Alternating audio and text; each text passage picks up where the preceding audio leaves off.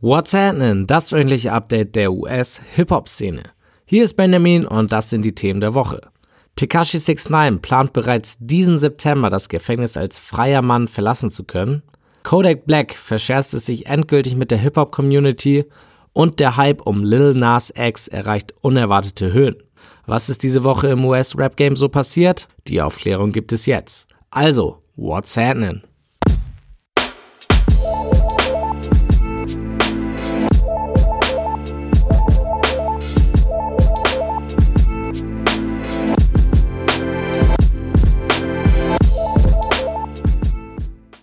Der Hype um Lil Nas X und seinen Song Old Town Road geht weiter. Letzte Woche hatte ich euch ja von seinem Problem berichtet, dass der Song eigentlich auf Platz 1 der Country Charts gehen sollte, stattdessen aber aus wenig nachvollziehbaren Gründen aus eben diesen Charts ausgeschlossen wurde. Das Komitee hat sich plötzlich gedacht, dass der Song doch nicht mehr Country genug ist. Mit dieser Einschätzung ist das Komitee allerdings ziemlich alleine, denn diese Woche wurde der offizielle Remix veröffentlicht. Neben Lil Nas X ist hier Country-Legende Billy Ray Cyrus zu hören. Und der erklärte auch gleich, dass er nicht wüsste, was an diesem Song nicht Country wäre. Wohl das Co-Sign schlechthin aus dem Country-Genre. Dass Lil Nas X nicht den Nummer 1 Platz der Country-Charts bekam, kann ihm jetzt auch ziemlich egal sein, denn durch den Remix landete sein Song auf Platz 1 der gesamten Charts in Amerika. Verständlich, dass der Hype um ihn da kaum nachlässt. Will Smith erklärte, dass er unbedingt ein Teil vom Musikvideo sein will und der nächste Remix mit niemand geringeren als dem Pionier, wenn es um die Vermischung von Rap und Country geht, Young Thug, steht schon in den Startlöchern. Es wird auf jeden Fall sehr interessant sein zu beobachten, was Lil Nas X aus dem Momentum, den sein Hit generiert hat, in Zukunft machen kann. Auch diese Woche war der Verlust von Nipsey Hussle noch überall in der Hip-Hop-Community zu spüren.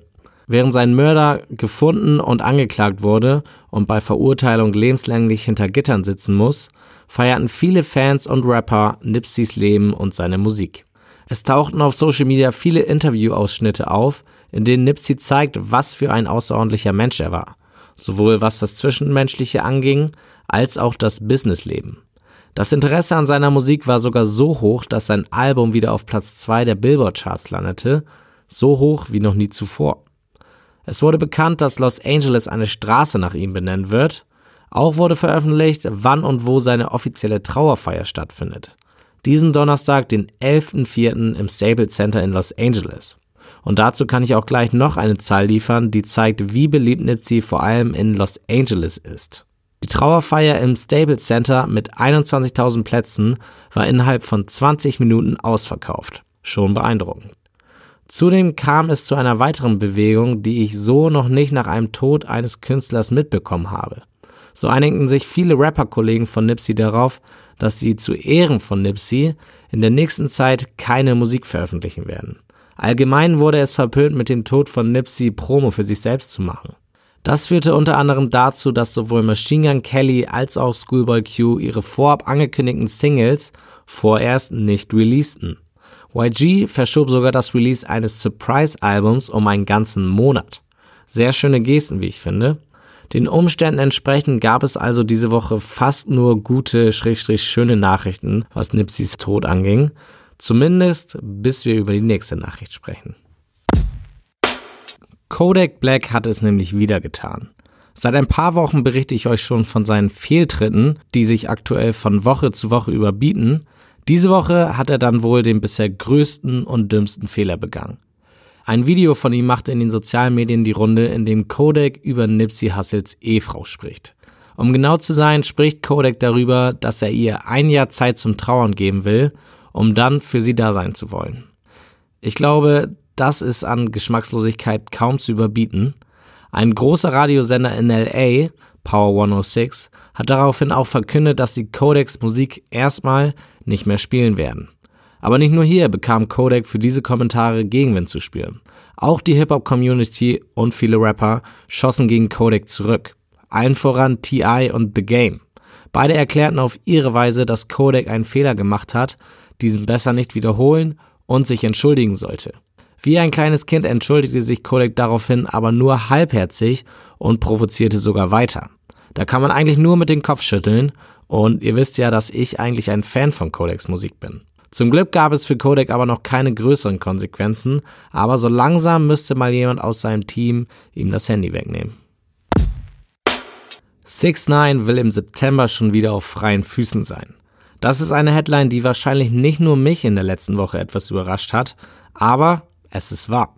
6 9s Team aus Anwälten arbeitet gerade an einem Plan, der ihn noch dieses Jahr endgültig aus dem Gefängnis holen könnte. Das wäre auf jeden Fall eine interessante Wendung, aber 47 Jahre Haft auf knapp neun Monate runterzuhandeln, wie soll das gehen?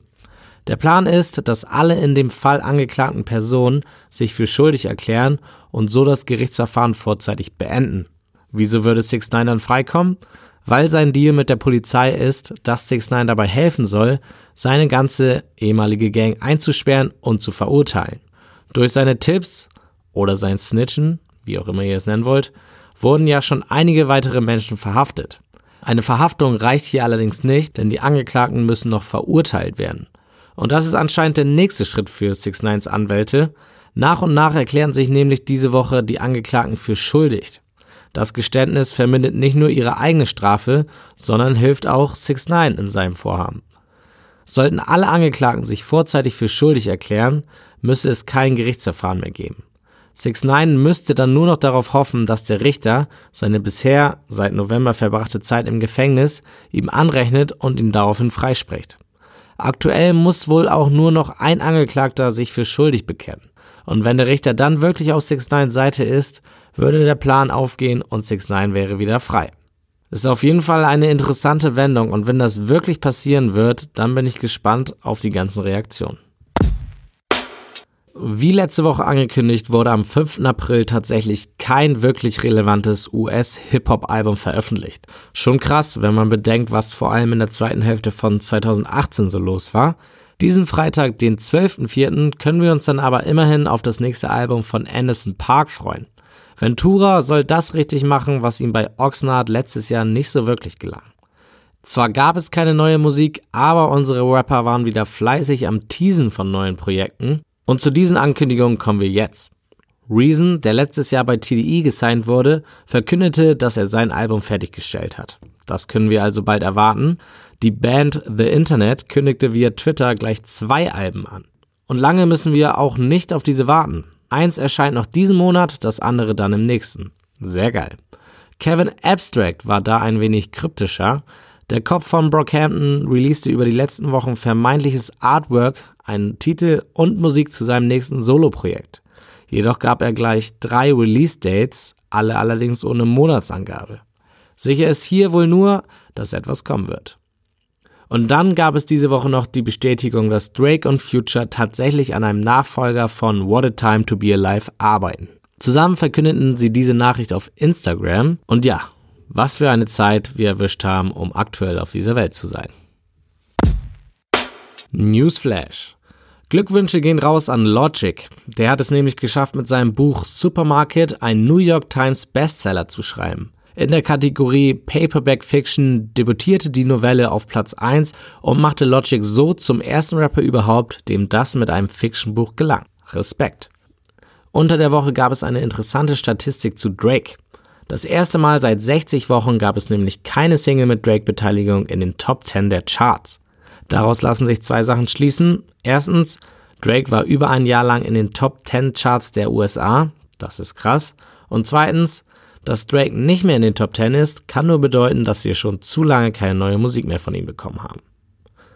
How High gilt als Klassiker unter den Hip-Hop-Weed-Komödien. Der Film aus dem Jahr 2001, in dem Method Man und Redman die Hauptrollen spielten, bekommt jetzt seinen Nachfolger, How High 2.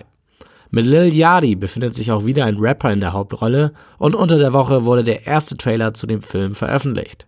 Bis zum ganzen Film ist es auch nicht mehr so lange, denn passenderweise wird er am 20. April auf MTV in den Staaten veröffentlicht. Es gibt neue Bewegungen im Fall von YNW Melly. Zur Erinnerung, Melly sitzt aktuell hinter Gittern, weil er angeklagt wird, zwei seiner Freunde erschossen zu haben. Nachdem der Rapper im letzten Monat auf unschuldig plädierte, hat er sich jetzt einen Anwalt mit Erfahrungen in diesem Gebiet geholt. Melly hat jetzt denselben Anwalt, den Boozy Badass 2011 hatte, als Boozy von einer Mordanklage freigesprochen wurde. Über ein Kendrick Lamar vs. Big Sean Beef wird schon Jahre spekuliert. Seit Kendricks legendären Control-Verse droppen die beiden regelmäßig Lines, die als Disse gegen den jeweils anderen gewertet werden könnten. Öffentlich zu dem Beef hat sich aber bisher noch niemand geäußert. Das könnte sich jetzt vielleicht ändern, denn ein Teil eines unveröffentlichten Songs von Kendrick Lamar wurde jetzt geleakt. Hier disst Kendrick Sean so offensichtlich wie noch nie. You finally famous for who you date, not how you rhyme. Diese Line spielt natürlich auf Seans ersten Albumtitel Finally Famous und auf seine Beziehung zu ziemlich bekannten Frauen wie beispielsweise Ariane Grande ab. Zwischendurch ist auch noch Seans berühmte Adlib Boy zu hören. Also viel offensichtlicher kann man nicht mehr ohne Namen jemanden dissen. Wie es zu dem Lied kam, ist natürlich nicht bekannt. Er soll aber aus den Damn Sessions von 2017 stammen. Schon interessant, dass es gerade jetzt passiert, denn Big Sean hat ja gerade erst sein Comeback verkündet. Mal sehen, ob er also auf den neuen, schrägstrich alten Diss antwortet. Um diese Woche aber auf einer positiven Note zu enden, gibt es noch ein Update zu einem anderen Beef. Machine Gun Kelly und G-Eazy haben sich nach ihrem letztjährigen Streit um Frauen und einen geklauten Look jetzt nämlich wieder vertragen. Das ist doch sehr schön. Auch diese Woche müsst ihr leider nochmal auf eine Empfehlung verzichten. Der Umzugsstress hat mich noch immer zu sehr eingenommen. Bald werde ich euch aber wieder Hip-Hop-relevante Themen aus dem World Wide Web in Fülle liefern. Das verspreche ich euch. Bis dahin folgt at PC auf Instagram, um immer auf den neuesten Stand zu sein und um ab und zu mal Tickets zu gewinnen. Aktuell beispielsweise für Token. Viel Glück dabei und bis zum nächsten Mal. Reingehauen.